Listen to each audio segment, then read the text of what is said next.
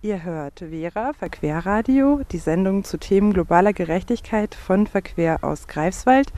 Mein Name ist Laura Armborst und ich stehe hier auf dem Greifswalder Marktplatz zusammen mit Sinna Herklotz. Wir haben uns ein besonderes Format ausgedacht, denn am 27. Januar war ja der Gedenktag für die Opfer des Holocaust und es ist auch eine neue Broschüre rausgekommen zu Stolpersteinen in Greifswald, ähm, in der einige dieser Opfer hier aus Greifswald vorgestellt werden. Und so sind wir jetzt hier in Greifswald am 30. Januar losgezogen, um ein paar dieser Steine aufzusuchen. Außerdem haben wir im Vorfeld der Sendung mit Aktivistinnen gesprochen, die recherchiert haben und die uns erzählt haben, wie es überhaupt dazu kam, dass es diese Stolpersteine gibt hier in Greifswald gibt und die auch erzählt haben, welche Schwierigkeiten ihnen begegnet sind. Heute hat es hier in Greifswald geschneit, also am 30. Januar, ähm, dem Tag, an dem wir diese Sendung aufzeichnen, hat es geschneit. Das heißt, wir haben die ersten Stolpersteine am Startpunkt des Rundgangs schon mal vom Schnee befreit. Das sind die Steine für Hermann Kohn und Hedwig Kohn, die hier am Marktplatz vor dem Gebäude Markt 13 liegen. Sonna, du hast mir gesagt, du hast Fragen für mich. Ja, zuerst einmal ähm, würde ich gern wissen, warum es eigentlich dieses Jahr 2020, äh, 2021 haben wir schon, warum ist dieses Jahr ein Festjahr? Ja, das ist ein Festjahr, 1700 Jahre jüdisches Leben in Deutschland und da gab es eine Initiative, dieses ganze Jahr 2021 zu feiern und an ähm, jüdisches Leben in der Vergangenheit und auch heute zu erinnern. Der Duschka von Ben Salomo. Kurz über den Singer Jonathan Kalmanowitsch, bekannt als Ben Salomo, ist ein aus Israel stammender Rapper, Singer und Songwriter. Seine Musik wird dem Conscious Rap, also dem politisch und persönlich reflektierten Genre des Hip-Hops, zugeordnet. In einem Interview mit Tagsspiel erklärte er seinen Ausstieg von Berliner Hip-Hop-Szene wegen anhaltender antisemitischer Äußerungen. Das ist in der Szene breit akzeptiert und wird praktisch nicht widersprochen. Diese fehlende Solidarität war auch das, was mich zu meinem Ausstieg bewogen hat. Da kommen dann Leute an und sagen, dass sie sich lieber raushalten wollen, nach dem Motto, klärt das mal lieber untereinander. Die Rap-Szene ist in Teilen so antisemitisch wie der Rechtsrock. Der Duschka, was bedeutet Großvater, wird von dem bundesweiten deutsch-jüdischen Jahr unterstützt. Ben Salomo widmet den Song den Opfern des antisemitischen und rassistischen Terrors von Halle und Hanau. Zur Broschüre würde mich interessieren, wie lange habt ihr daran gearbeitet? Also wie lange hat es gebraucht, bis es jetzt so fertig ist, wie wir es hier beide in der Hand halten gerade und anschauen können. Die Idee, diese Broschüre zu machen, kam von der Partnerschaft für Demokratie hier in Greifswald. Die haben sich äh, schon im Mai 2020, als ja das Kriegsende und die Befreiung vom Faschismus gefeiert wurden, überlegt, äh, mitten in der Pandemie, welche Formate können wir machen, die Leute einfach selbstständig machen können. Da ist ein Actionbound, also ein digitaler Rundgang entstanden zum jüdischen Leben in Greifswald. Der ist auch schon im Sommer veröffentlicht worden. Und dann gab es eben diese Idee, diese Broschüre zu machen. Es gibt eine Vorarbeit für diese Broschüre, die ähm, der Arbeitskreis Kirche und Judentum und die Studierendengemeinde und die Jugendarbeit der Altstadtgemeinden hier in Greifswald gemacht haben. Also die ganze Recherche zu den äh, verfolgten Jüdinnen und Juden, die hat es schon gegeben und die Idee war einfach, das zusammenzuführen. Und da es jetzt auch Stolpersteine für nicht-jüdische ähm, Verfolgte gibt, die gleichberechtigt mit reinzunehmen und einfach in den Zeiten, in denen es immer wieder menschenverachtende Statements überall eigentlich schaffen, Beachtung zu finden und irgendwie manchmal sogar ernsthaft diskutiert werden, sagen, wir wollen allen Menschen gedenken, die Opfer des Nationalsozialismus wurden und auch sensibilisieren, damit das eben in unserer heutigen Demokratie so nicht sein kann. Und dann konnte ich das im November und Dezember zusammen mit einer Layouterin machen. Meine letzte Frage an dich, ähm, wie an viele auch der Menschen, mit denen wir gesprochen haben, ist eigentlich jetzt nur noch, warum du ähm, das unterstützen möchtest, diese Erinnerungsbewegung der Stolpersteine. Ich weiß gar nicht, ähm, warum ausgerechnet Stolpersteine. Ich finde es ganz spannend, durch Städte zu gehen und zu sehen, was da ist. Eigentlich ziemlich häufig gibt es da Stolpersteine, gibt es irgendwelche Gedenktafeln, welche Statuen gibt es, welche, welche Themen werden da gesetzt und über 75.000, wahrscheinlich schon über 80.000 Stolpersteine in ganz Europa sind spannend, weil man irgendwie sowas hat, was man wiedererkennt. Und gleichzeitig bestehen die Stolpersteine ja immer ähm, aus dem Namen und den Lebensdaten der verfolgten und deportierten Personen. Und dann macht es irgendwie auch über die Masse so bewusst, wie viele Menschen das eigentlich waren, die hier gelebt haben, so wie das Ehepaar Kohn hier am Markt 13 in Greifswald und dann einfach nicht mehr da sind. Und ich habe das Gefühl, dass die durch die Stolpersteine irgendwie dann doch da sind oder man zumindest so eine Millisekunde mal einen, einen Gedanken an sie verschwendet im Alltag. Jetzt möchte ich gerne dieselbe Frage an dich stellen, weil du bist ja in die Vera-Redaktion gegangen, also in unsere Sendungsplanung und hast gesagt, ich würde gerne was zum Thema Stolpersteine in Greifswald machen. Und da würde ich dich jetzt auch fragen, warum? Also vor allem hat es alles angefangen tatsächlich mit diesem Besuch in Ravensbrück, würde ich sagen, von der Schule aus. Und mich hat auch sehr geprägt einfach diese Auseinandersetzung in der Schule damit, die für mein Empfinden viel zu kurz und viel zu wenig tiefgehend war, aber es hat trotzdem irgendwie sehr tief was in mir berührt und es ist trotzdem so ein Entsetzen geblieben und auch sehr viele Fragen. Mich fasziniert an Stolpersteinen, dass sie einfach da sind im alltäglichen Leben aller Menschen, weil alle Menschen, die in Greifswald leben, ob sie sich dafür interessieren oder nicht, gehen durch die Stadt und werden damit auf irgendeine Art und Weise dann konfrontiert, auf jeden Fall, weil es auf ihrem Fußweg einfach liegt. Und wir haben auch schon darüber gesprochen, dass nicht unbedingt alle Menschen nach unten schauen. Und es ist die Frage, wie passend dieser Platz am Boden ist. Aber auf jeden Fall gibt es auch hin und wieder die Situation, dass Menschen die einfach sehen. Und die sind so ein bisschen auch wie so ein wie so ein Störfaktor, nehme ich das fast wahr, so einen angenehmen und wichtigen Störfaktor in der Stadt. Ich spreche heute mit Elisabeth Dibbern. Ähm, sie ist Pfarrerin, war auch in der Seelsorge tätig und 2008 sowie 2014 an den Verlegungen der ersten Stolpersteine maßgeblich beteiligt. Heute lebt sie nicht mehr in Greifswald, sondern in Bremen, von wo aus sie uns heute per Telefon zugeschaltet ist. Guten Tag, Frau Dibbern. Ja, guten Tag, Frau Herklotz. Warum haben Sie denn angefangen, sich mit dem Thema der Erinnerungskultur auseinanderzusetzen und sich dafür zu engagieren? Das ist nicht so einfach zu sagen, wo, wo die erste Berührung lag. Also ich denke mal, schon relativ früh, als ich mich damit beschäftigt habe, äh, dass die Juden Deutschland flächendeckend vernichtet worden sind. Und das war vielleicht so in den späten 60er Jahren.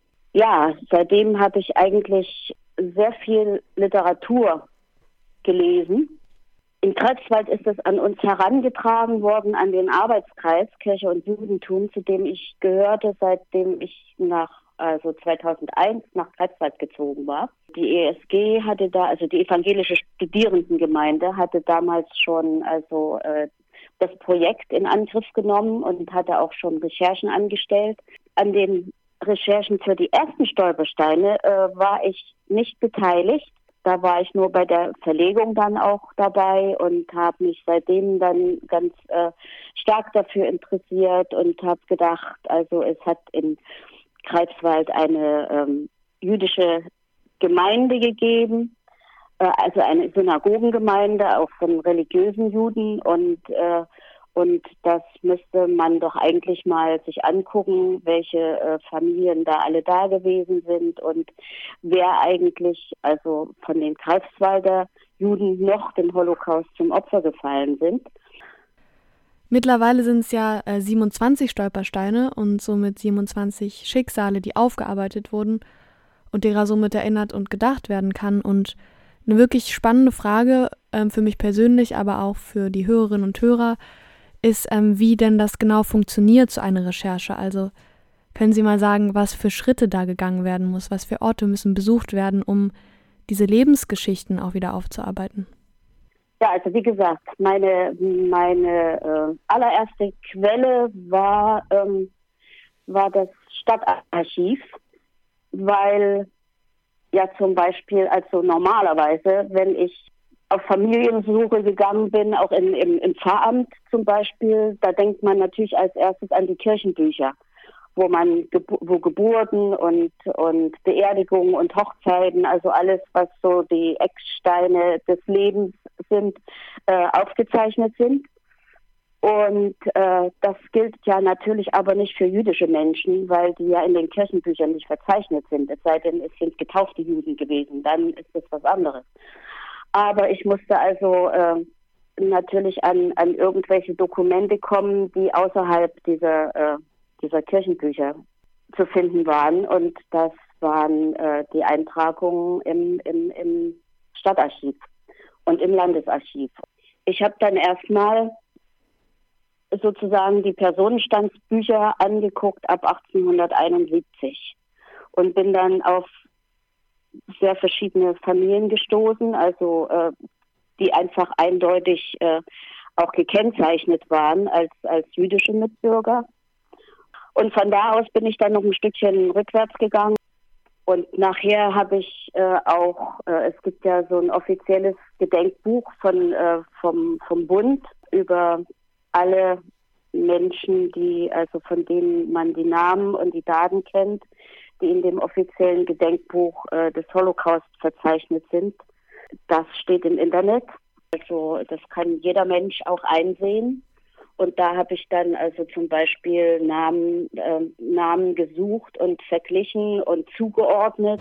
Ja, und es gibt natürlich auch im Internet alle möglichen Portale. Zum Beispiel kann man Deportationslisten einsehen und ganz, also mein, mein Augenmerk und mein Interesse lag, äh, lag jetzt auch zum Beispiel daran, eben gerade im, im, im Blick auf die Stolpersteine herauszufinden, wer für wen in Greifswald tatsächlich noch ein Stolperstein verlegt werden kann. Weil ja viele schon äh, sehr frühzeitig auch weggezogen sind. Greifswald war nicht besonders judenfreundlich, das muss man so sagen ja, in den späten 20er Jahren sind viele, sind viele weggezogen. Das alles habe ich versucht zurückzuverfolgen, wo die dann also abgeblieben sind und äh, mit mehr oder weniger Erfolg. Das heißt, ähm, diese Arbeit, diese Recherche ist wirklich auch eine sehr, höre ich jetzt raus, eine sehr langwierige und da muss man ja sich sehr viel Zeit nehmen und sehr, sehr viele Dokumente lesen auch, um genau, das genau. herauszubekommen. Ja. Äh, sind zum Teil ja auch nicht mehr so sehr gut äh, erhalten, nicht mehr so gut lesbar. Also das ist schon, ja, das ist schon viel Arbeit. Ich glaube, ich habe ungefähr eineinhalb bis zwei Jahre äh, da in den Archiven verbracht. Ich ja. war natürlich nicht jeden Tag im Archiv, aber doch häufig, ja. Ähm, es gibt ja jetzt diese ganz aktuell erschienene Broschüre ähm, Stolpersteine in Greifswald, ein Rundgang. Und da ja, haben Sie das, das Vorwort geschrieben und darin enden sie mit dem Satz, es gilt, die Würde eines jeden Menschen zu schützen. Ja, sehr, sehr klare Worte haben sie da gefunden. Und ich habe mich gefragt, was bedeutet das denn für Sie konkret, die Würde eines jeden Menschen schützen? Wie sieht das denn aus? Im Hinblick darauf, worüber wir eben gesprochen haben, bedeutet das für mich, dass es wichtig ist, äh, die Namen zu nennen, also die, die Namen dieser Menschen zu kennen und was darüber hinaus möglich ist. Aber natürlich gegenwärtig äh, bedeutet es, dass, dass man eine ganz starke Front gegen Rassismus, gegen Antisemitismus und überhaupt gegen Verletzung der Menschenwürde auch im Hinblick auf arme Menschen zum Beispiel, ja, dass man einfach sehr große Aufmerksamkeit auf diese äh, Menschengruppen lenkt und sie wertschätzt. Meine ähm, letzte Frage ist eigentlich, warum Sie finden, dass ein gutes und wichtiges Mittel diese Stolpersteine sind, um Erinnerungskultur lebendig zu halten. Äh, ich hatte auch eine Zeit lang äh, tatsächlich Zweifel daran, ob das eine gute äh, Möglichkeit wäre, weil ich hatte in irgendeiner norddeutschen Stadt, ich glaube, das ist in Emden, eine Stele gesehen, an der alle Namen verzeichnet waren von den äh, Menschen, die in in Emden gewohnt haben und eben die auch im, im Holocaust äh, ermordet worden sind. Ich habe vor dieser, vor dieser Stele gestanden und gedacht, ja, also dort äh, kann niemand mit Füßen drauf treten und man kann sie einfach nicht übersehen. Man muss äh, daran vorbeigehen und man, man, man kann also, die Namen springen einem sozusagen ins Gesicht. Und in Greifswald habe ich also die Beobachtung gemacht, zum Beispiel da vor, ich weiß nicht, ist da äh, ist das H&M, wo der Stolperstein für Johanna Joel liegt und gegenüber von äh, für für Mamlok. Da habe ich mal die Menschen beobachtet, die dort an einem normalen Geschäftstag gegangen sind. Da hat mich ein einziger und nicht eine einzige diese Stolpersteine beachtet. Hm. Das hat mich ja. schon sehr, sehr nachdenklich gemacht. Hier am Markt 13, hier sind zwei Stolpersteine für Hermann Kohn und Hedwig Kohn. Äh, Hermann Kohn wurde 1869 in Greifswald geboren. Seine Frau Hedwig kam aus Staffenhagen. Wo jetzt ein Braugasthaus ist, haben sie ein Textil- und später ein Möbelgeschäft gehabt. Also da haben wahrscheinlich viele Greifswalderinnen und Greifswalder auch eingekauft damals. Ja, sie sind ähm, von Berlin aus im Juni 1942 nach Theresienstadt deportiert worden und dort schon dann im Sommer desselben Jahres ums Leben gekommen. One Day ist ein Lied, das 2008 von dem amerikanischen Reggae-Sänger Matthew Paul Miller geschrieben und aufgeführt wurde, der unter seinem Hebräisch- und Künstlernamen Matisyahu bekannt ist. Matisyahu bedeutet das Geschenk des Gottes. Das Lied wurde auch als Last-Minute-Ergänzung zu Matisyahu Album Light aufgenommen. Der Song drückt die Hoffnung auf ein Ende der Gewalt und ein Gebet für eine neue Ära des Friedens und des Verständnisses aus. In einem Interview mit Spinner Magazin sagte Matisyahu, One Day ist das Lied, das ich seit Beginn meiner Karriere machen wollte. Es ist eine Hymne der Hoffnung mit einem großen Beat. Die Art von Lied, die dich zum Wackeln bringt, deinen Kopf und öffnen gleichzeitig dein Herz. Ihr hört Vera, Verquerradio, die Sendung zu Themen globaler Gerechtigkeit von Verquer aus Greifswald. Heute geht es bei uns um das Thema Stolpersteine in Greifswald und Gedenkkultur. Sunna und Laura haben die Sendung vorbereitet und die Interviews geführt und Iman hat die Musik rausgesucht. Vera läuft alle zwei Wochen donnerstags in Greifswald, Neubrandenburg und Machin und mittwochs in Rostock. Nachhören könnt ihr alle Folgen als Podcast unter bildung-verquer.de slash radio. Wenn ihr Rückmeldungen zu unserer Sendung habt, dann schreibt an info at bildung-verquer.de. Ja, wir sind jetzt hier an der zweiten Stelle unseres Radiorundgangs heute zu den Stolpersteinen und stehen hier vor der Nummer 12 in der Brückstraße vor vier Stolpersteinen. Hier ähm, wird der Familie Futter gedacht. Das sind Thea Futter, Hans Futter, Julius Futter und Gerd Futter. Das Besondere bei diesen vier Steinen ist, dass ähm, die beiden Söhne des Ehepaares Hans Futter und ähm, Gerd Futter überlebt haben, weil sie mit einem Kindertransport 1939 nach England gelangten und dort überlebt haben. Wir möchten auch gern hier nochmal diese Stolpersteine nutzen, um euch einmal den Aufbau zu zeigen eines Stolpersteins im Allgemeinen. Ein Stolperstein ist nämlich immer so aufgebaut, dass ganz oben steht, hier wohnte, weil die ja immer ähm, vor den Wohnhäusern, vor den letzten freiwilligen Wohnstätten, ähm, vor der Deportation da eingebracht sind. Dann steht der Name unter hier wohnte, dann das Geburtsdatum und ähm, wann sie deportiert wurden. Noch diese Fakten von wo nach wo. Wir gehen jetzt weiter hier von der Brückstraße ganz in die Nähe in die Kuhstraße, also einmal an der Marienkirche und am Marienkirchplatz vorbei. Und da sind die Steine für das Ehepaar Simon.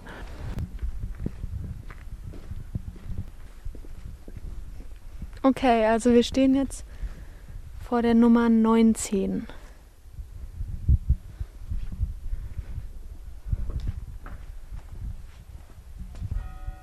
Also hier direkt vor der Tür sind erstmal keine Steine zu erkennen. Vielleicht suche ich mal runter und mache ein bisschen Schnee weg.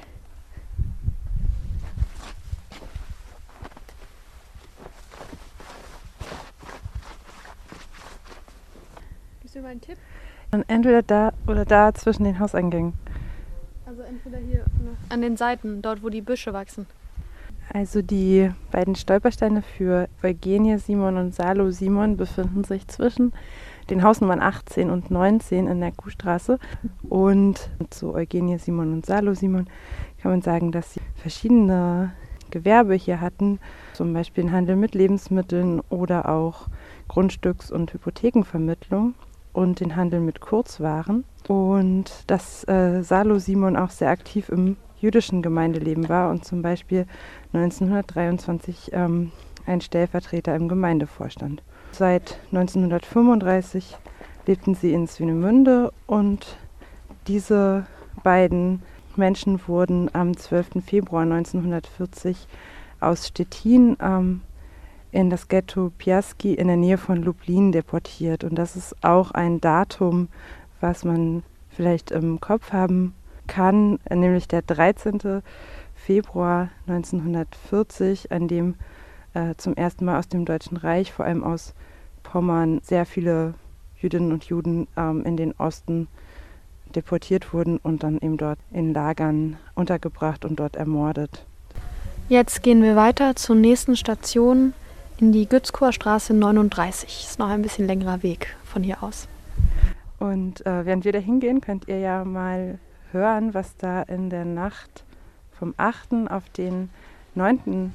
November 2012 passiert ist. Da haben wir nämlich mit Matthias Tuwe drüber gesprochen, den wir später auch noch länger im Interview hören werden. Also wenn Sie einen Moment Zeit haben, dann gucke ich jetzt mal schnell in meine Unterlagen. Ich habe mir das neulich gerade, äh, vorhin gerade durchgelesen. Also Martin Fick war das, so hieß der. Und der hat geschrieben am Freitag, dem 9. November, 7.41 Uhr. Und in der Betreffzeile steht Stolperstein des Ehepaars Feldmann in der Gützkower Straße 39 entfernt. Und das hat er nicht nur an mich geschrieben, sondern damals auch gleich an Herrn Demnig. Und zwar schreibt er wörtlich, beim Morgen durch ein Brötchen holen musste ich heute bemerken, dass unbekannte Personen die beiden Stolpersteine zur Erinnerung an das Ehepaar Feldmann von der Gützkower 39 auf dem Fuß, aus dem Fußweg gerissen haben. Ähm, können Sie herausfinden, ob das auch an anderen Orten geschehen ist? Naja, und das war ja dann auch so. Aber das mhm. war praktisch die erste Meldung, die ich gelesen habe. Ne? Ja, wir stehen jetzt hier vor der Nummer 39. Ähm, die zwei Stolpersteine sind hier ganz direkt in den Weg eingelassen, sodass man sie eigentlich auch schwer übersehen kann. Anders als zu den Stolpersteinen, die wir davor besucht haben. Und hier sind ähm, die Namen Friederike Feldmann und Georg Feldmann eingelassen. Die beiden hatten ähm, hier vor der, in der Nummer 39 ein Feinkostgeschäft für Kolonialwaren und Spirituosen und Sie blieben auch nach dem Pogrom im November 1939 in Greifswald und im Februar 1940 mussten sie die Stadt verlassen und wurden am 12. Februar dann von Stettin aus in ein Ghetto südlich von Lublin deportiert und Friederike und Georg Feldmann gehören zu den 434.508 Personen, die nachweislich in diesem Vernichtungslager Belzec am Südrand des Lubliner Landkreises ermordet wurden. Und diese Stolpersteine sind auch besonders, weil sie 2012 ähm, als erstes bemerkt wurden, dass sie fehlen. Und unter anderem darüber habe ich mit Herrn Tuwe gesprochen. Matthias Tuwe, er war die letzten zehn Jahre lang Ökumenepastor, aber auch Gemeindepastor sowie Studentenpastor und engagiert im Arbeitskreis Kirche und Judentum.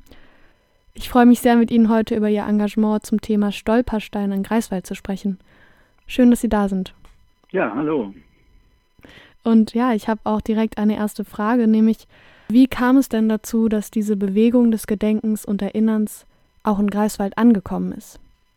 Das ist äh, gekommen durch ein paar Studenten, die in der Studentengemeinde einerseits aktiv waren und zum anderen aber ähm, sich eben auch mit diesem Thema sehr auseinandergesetzt haben. Und die haben das damals angeregt. Und äh, dieses Engagement hat eben dazu geführt, dass dann diese ersten Stolpersteine auch in Greifswald verlegt worden sind. Das gab eine Zusammenarbeit mit dem Arbeitskreis Kirche und Judentum, demnach sehr daran, dass das eine gründliche und gute Recherche ist und dafür braucht man viel Zeit. Und auf der anderen Seite wollten die Studenten, ähm, dass das aber auch zum Ergebnis führt und haben sich da also auch sehr engagiert. Und am Ende stand dann diese, diese Verlegung im, im Juni 2008. Okay, das heißt, Sie sind nach Greifswald gekommen und haben dort die ersten Stolpersteine schon vorgefunden. Ja, genau so war das. Und für mich war dann natürlich ein sehr einschneidender Punkt, ähm, als die dann äh, rausgerissen worden sind im, November 2012. Und das hat äh, dann natürlich zu, zu äh, sehr viel Auseinandersetzung mit dieser Frage geführt, aber auch zu einem großen Aufschrei in der Bevölkerung an verschiedensten Stellen und äh, an diese Zeit habe ich dann einfach auch die intensivste Erinnerung. Ja, also ich war damals in Polen, in Wroclaw, in Breslau, ähm, zusammen mit den Mitgliedern der deutsch-polnischen Arbeitsgemeinschaft. Wir hatten dort also eine Begegnung über mehrere Tage und am 9. November waren wir in Kreisau und am Abend dieses 9. November haben mich dann diese E-Mails erreicht aus Greifswald, in denen das äh, mitgeteilt worden ist, was da passiert ist. Ein ehemaliger Student hat auf dem Weg zum Bäcker, wo er also jedes Mal an einem Stolperstein, vor allem zwei Stolpersteinen vorbeikommt, dann festgestellt, dass die rausgerissen sind. Und dann hat sich sehr schnell eben die Erkenntnis herausgestellt, dass das nicht nur diese beiden waren, die rausgerissen worden sind, sondern alle äh, in der Nacht. Und dann haben wir natürlich sehr schnell angefangen zu überlegen, was machen wir jetzt. Und daraus sind dann verschiedene Aktionen geworden. Äh, wir haben auf der einen Seite eine ganze Reihe von Aktionen gemacht, um einfach das Geschehen ins Bewusstsein zu rufen und auch irgendwie für uns selber auch zu verarbeiten, aber auch eine Stimme all den Menschen zu geben, die, die damit nicht einverstanden sind und die ihre Solidarität zeigen wollten, mit, nicht nur mit den Jüdinnen und Juden, die damals verfolgt und umgebracht worden sind, sondern überhaupt mit allen Menschen, die verfolgt werden. Äh, also wir haben am 9. November, in der Nacht zum 9. November ist das ja passiert. Am darauf folgenden Montag, dem 12. November, äh, bin ich mit der ganzen Studentengemeinde hingegangen zu diesen beiden Steinen, deren Verschwinden wir als erstes äh, ja mitgeteilt bekommen haben. Wir haben da eine Andacht gemacht mit über 40 Leuten. Ähm, es gab dann eine gute Woche später einen, einen Stolpersteinweg äh, durch die ganze Stadt, äh, wo also alle eingeladen worden sind. Da waren also hunderte von Leuten unterwegs. Und wir haben dann sehr schnell auch gesagt, ähm, wir wollen natürlich, dass diese Steine so schnell wie möglich wieder ersetzt werden. Und dann gab es äh, mehrere Spendenaktionen, an deren Ende ein Ergebnis stand von fast 8000 Euro. Und mit diesem Geld haben wir dann im Mai 2013 diese neuen Stolpersteine dann auch verlegen können.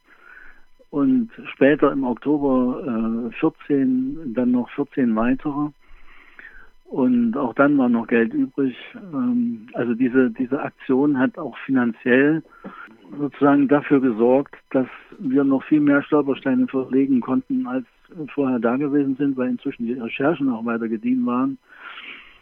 Ähm, und ganz viele Leute sind aufmerksam geworden. Also ich habe Post bekommen aus dem ganzen Bundesgebiet, auch Spenden. Also da ist ein unheimliches Bewusstsein auch entstanden und viel, viel, viel Öffentlichkeit. Und deswegen habe ich dann manchmal gesagt, eigentlich haben diese, diese Stolpersteindiebe uns fast einen Gefallen getan damit, weil sie all die Kräfte wachgerufen haben, wachgerüttelt haben, die, die sowas nicht wollen und die sich dafür einsetzen, dass das nicht wieder passiert. Stolpersteine, ein Lied von Stefan Richter, bekannt als Trettmann. Er ist ein deutscher Hip-Hop, RB und Dancehall-Sänger und der wohl reflektierteste Rapper Deutschlands. Stolpersteine handelt von dem gleichnamigen Projekt des Künstlers Gundner Demnig, der Pflastersteine mit Messingtafeln in ganz Europa ersetzt hat. Darauf zu lesen die Namen von Opfern des Nationalsozialismus. Genau über so einen Stein stolpert Trettmann tatsächlich in seiner recht einfachen Geschichte.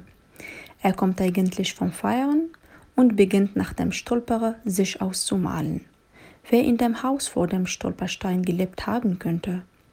Seine Gedanken sind banal, aber berühren in ihrer Schlichtheit dennoch die junge Frau, deren Name dort steht, könnte gern tanzen gegangen sein, überlegt er. Sie hätte ihm jetzt ein Lächeln schenken können, wie er so vor der Haustür auf den Stufen sitzt. Trettmann schafft es dadurch, aus den Stolpersteinen wieder Menschen zu machen. Ihr hört Vera, Verquerradio, die Sendung zu Themen globaler Gerechtigkeit von Verquer aus Greifswald. Sünna und ich, Laura, sind heute unterwegs in Greifswald und machen einen kleinen Stolperstein-Rundweg und wir haben schon einige Stolpersteine gesehen und jetzt sind wir in der Erich-Böhmke-Straße an der Ecke zur Wiesenstraße und stehen vor der Nummer 32. Das ist ein ziemlich altes Gebäude, in dem ähm, Else Wasmund gelebt hat. Und ähm, sie ist auch eine Person, die von dem Naziregime verfolgt wurde. Sie wurde 1915 in Karlsburg, hier in der Nähe von Greifswald, geboren und wohnte dann immer hier in diesem Haus und hat hier bis 1940 bis zu ihrer Verhaftung ähm, in einer Wirtschaft gearbeitet. Und sie hat dann zugegeben, dass sie ein Verhältnis mit einem polnischen Arbeiter hatte und deswegen wurde sie für den Zeitraum von ungefähr einem Jahr in das Konzentrationslager Ravensbrück ähm, deportiert. Nach ihrer Freilassung konnte sie in Greifswald nicht mehr arbeiten. Seit dem 26. November 1942 ist sie vermisst gewesen und wurde im Februar 1943, also wenige Monate später, tot im Rick aufgefunden. Und sie hatte drei Kinder und ihr Sohn Georg ähm, setzt sich eben dafür ein oder setzte sich dafür ein, dass an seine Mutter gedacht wird und dass sie hier diesen Stolperstein bekommen hat. Und damit bewegen wir uns zusammen durch den Schnee in Greifswald heute am 30. Januar. Hier vor dem Theater Vorpommern in der Robert-Blum-Straße vor dem Haupteingang des Theaters liegt der neueste Greifswalder Stolperstein, der an den Schauspieler Kurt Brüssow erinnert. Der hatte eine sehr bewegte Lebensgeschichte und über die haben wir vor der Sendung mit Jürgen Wenke gesprochen, der sich schon seit vielen Jahren engagiert für das Gedenken an verfolgte Homosexuelle. Und letztlich bin ich dann auf das Ergebnis gestoßen, ja, es ist ein Stein in Greifswald möglich für den Herrn Brüssow. Ich wusste die letzte Adresse. Der Herr Brüssow ist in Stettin geboren, aber hat in Greifswald gelebt und, wie Sie schon gesagt haben, der war später am Theater während der Nazizeit beschäftigt.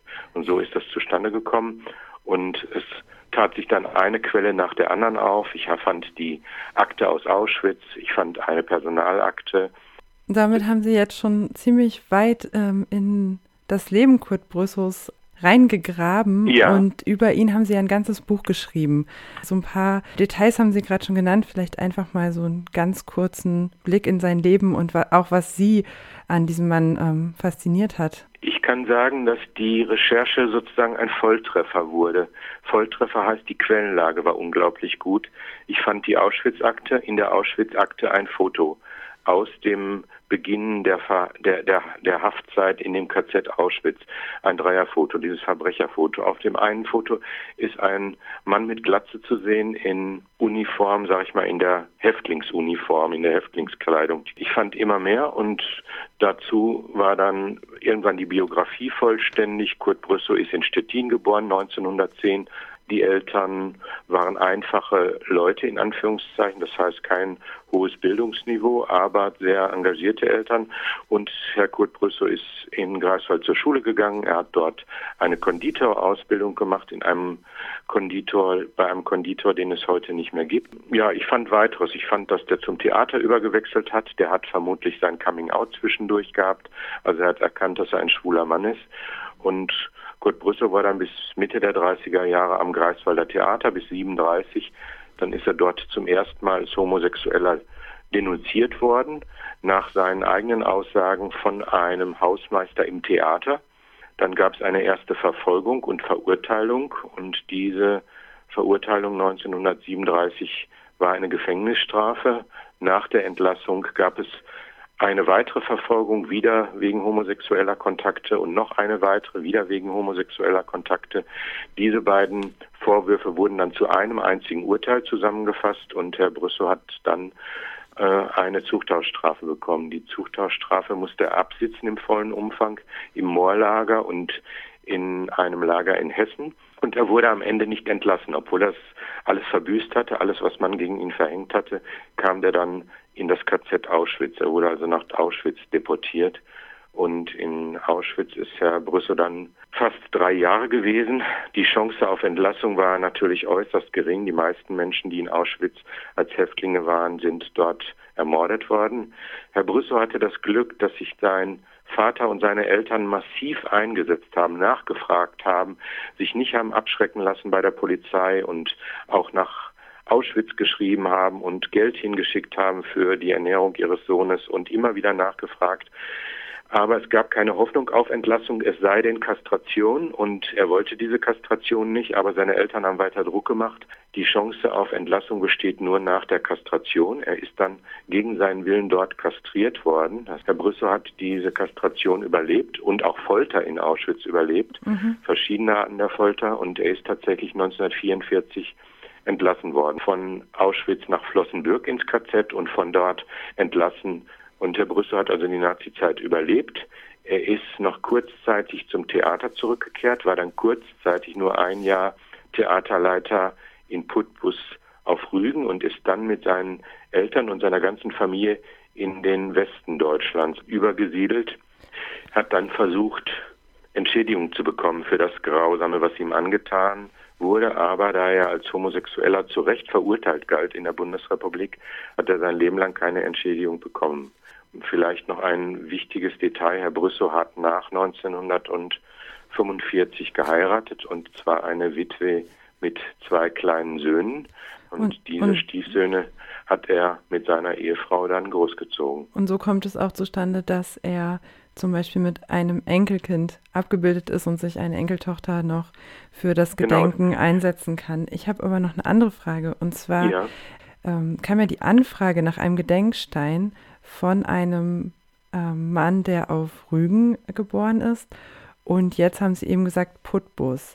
Warum ja. äh, gibt es denn in Putbus noch keinen Stolperstein? Ähm, der Künstler Herr Demnig sagt, dass der Stolperstein an den letzten freiwilligen Wohnort vor, der, vor dem Beginn der Verfolgung gesetzt werden soll. Für den Herrn Brüssow sollte dieser Stein nach Greifswald kommen, weil dort sein letzter freiwilliger Wohnort war, 1937 beim Theater. Und wir haben jetzt nicht äh, vorgeschlagen, den privaten Wohnort zu mhm. nehmen, der wäre um die Ecke vom Theater gewesen. Wo Personen sind, die im öffentlichen Leben stehen, könnte es auch der Wirkungsort sein. Wir haben Jürgen Wenke auch gefragt, warum er als Bochumer ähm, zu einem Verfolgten aus Greifswald recherchiert hat. Das kam auf folgende Weise dazu. Ich habe eine Internetseite. Diese Internetseite heißt www.stolpersteine-homosexuelle.de und dort kann man zu mir über äh, die, den entsprechenden Passus auf der Seite Kontakt aufnehmen per Mail.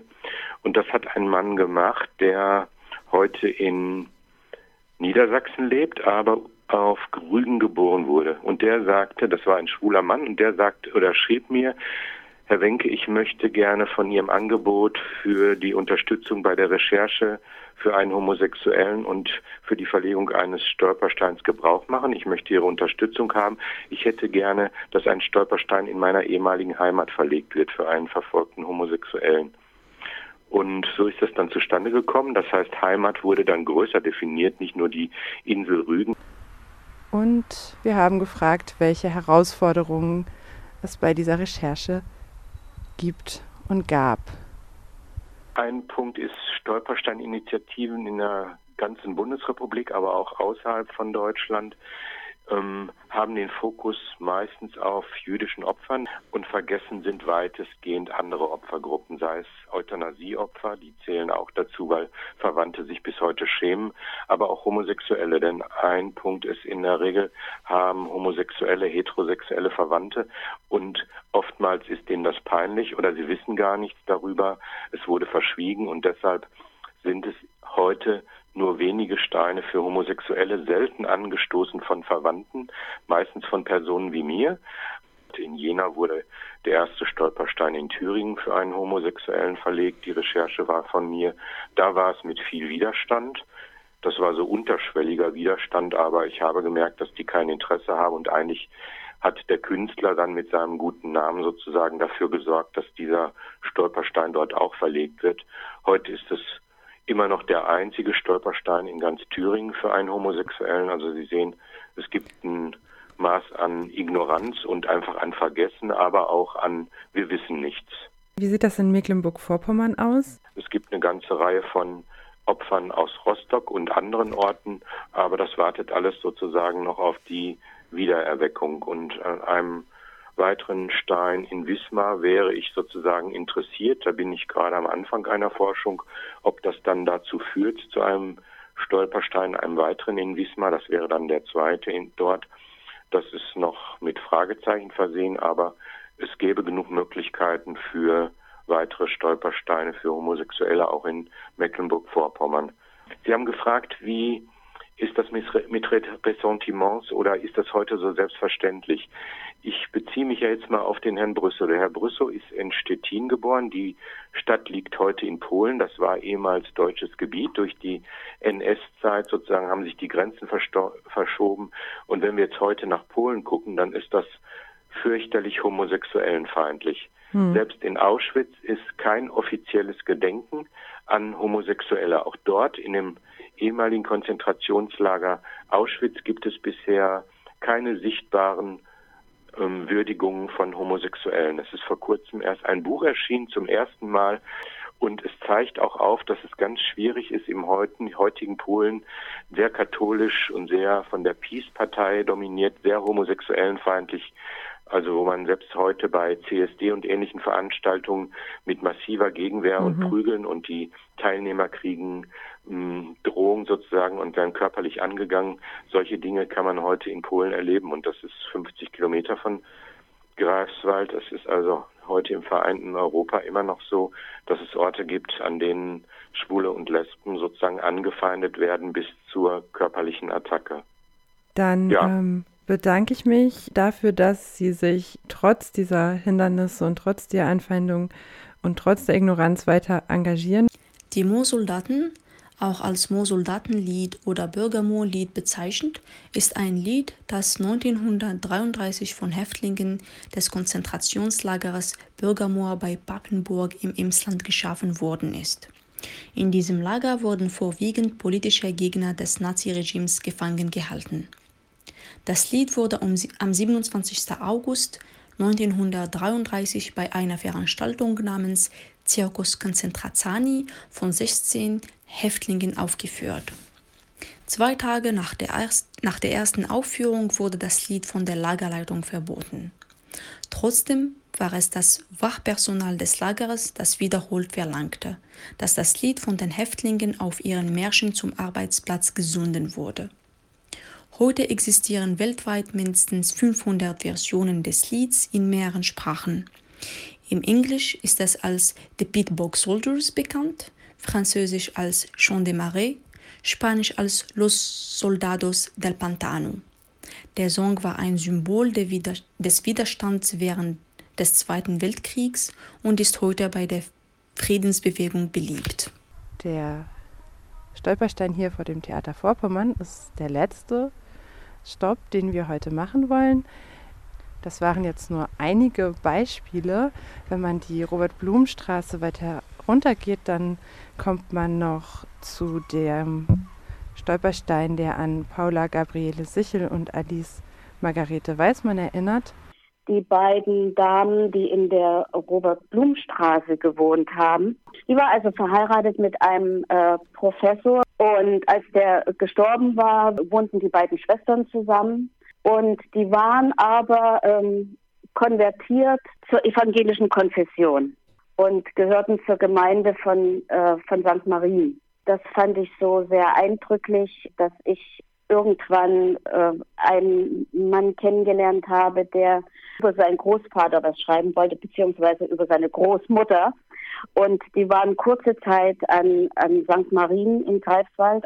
Ja, und die hatten Kontakt zu diesen beiden Damen da in der Robert-Blum-Straße. Und er hatte also noch einen, noch einen Originalbrief von, von Frau Sichel, den sie geschrieben hatte 1941 oder sogar 42, ich bin mir nicht ganz sicher, ähm, an, an diese Frau Schönherr und hat über ihr schwieriges Schicksal gesprochen dass sie die Wohnung verlassen mussten, ihre schöne Wohnung verlassen mussten, in irgendwie eine Pension ziehen, also ganz jämmerlich eigentlich.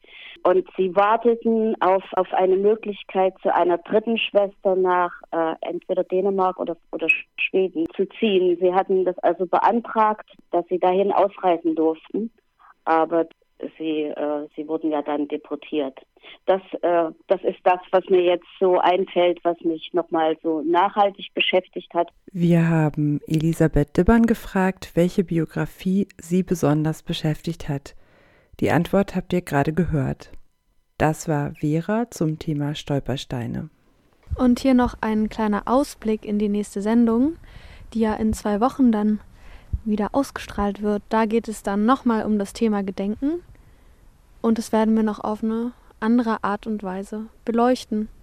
In dem kleinen Heft, über das wir gesprochen haben und das den Titel trägt Stolpersteine in Greifswald ein Rundgang, findet ihr noch weitere Informationen zum Thema Stolpersteine und könnt die Lebensgeschichten von weiteren Greifswalderinnen kennenlernen, die wir euch heute nicht vorstellen konnten. Ihr bekommt das Heft über die Partnerschaft für Demokratie. Schreibt einfach eine E-Mail an kontakt.pfd.de greifswald.de. Wenn es wieder möglich ist, wird das Heft auch an verschiedenen Orten ausliegen. Informationen dazu gibt es unter pfd-greifswald.de